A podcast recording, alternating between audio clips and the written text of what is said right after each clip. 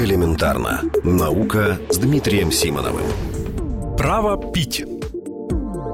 Традиционно считается, что алкоголем злоупотребляют в первую очередь мужчины. Но согласно данным недавнего исследования группы американских и австралийских ученых, в современном мире эта проблема касается женщин почти так же, как и мужчин.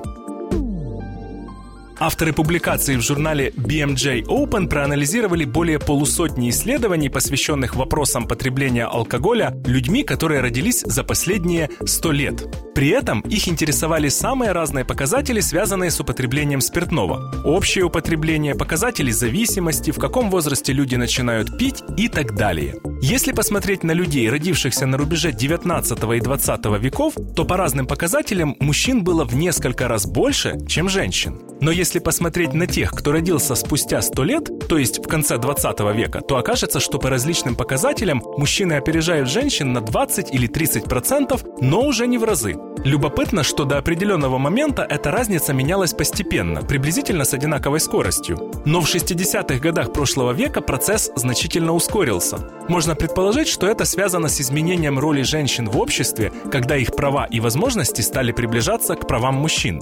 С практической точки зрения, результаты этого исследования стоит учитывать при разработке программ по профилактике вредных последствий употребления алкоголя.